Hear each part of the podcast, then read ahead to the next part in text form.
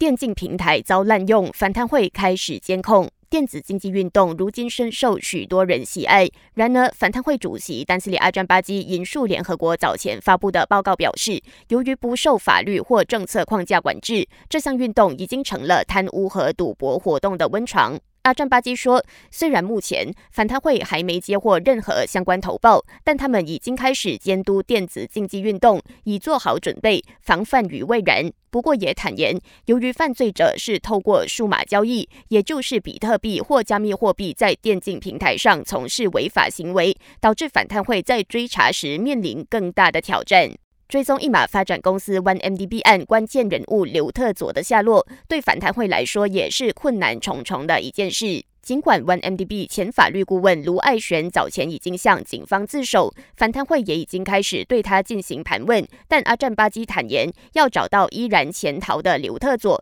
还有很长的一段路要走。除此之外，反贪会也正在就副首相纳杜斯里阿莫扎西涉及的健康思维基金会贪污案寻找新的线索。阿占巴基说，他不确定还需要多少时间才能完成这起案件的调查，一切交由查案官决定。昨天，总检察署便以反贪会还在调查为由，向高庭提出让阿莫扎西释放但不等于无罪的申请。这项举动随后引起诸多质疑。全国主席林冠英表示，就如秘书长陆兆福所说，行动党目前正等待总检察署公开解释这件事，并相信在下个月召开的国会上，各方就会针对这起事件给予更详细的资料和解说。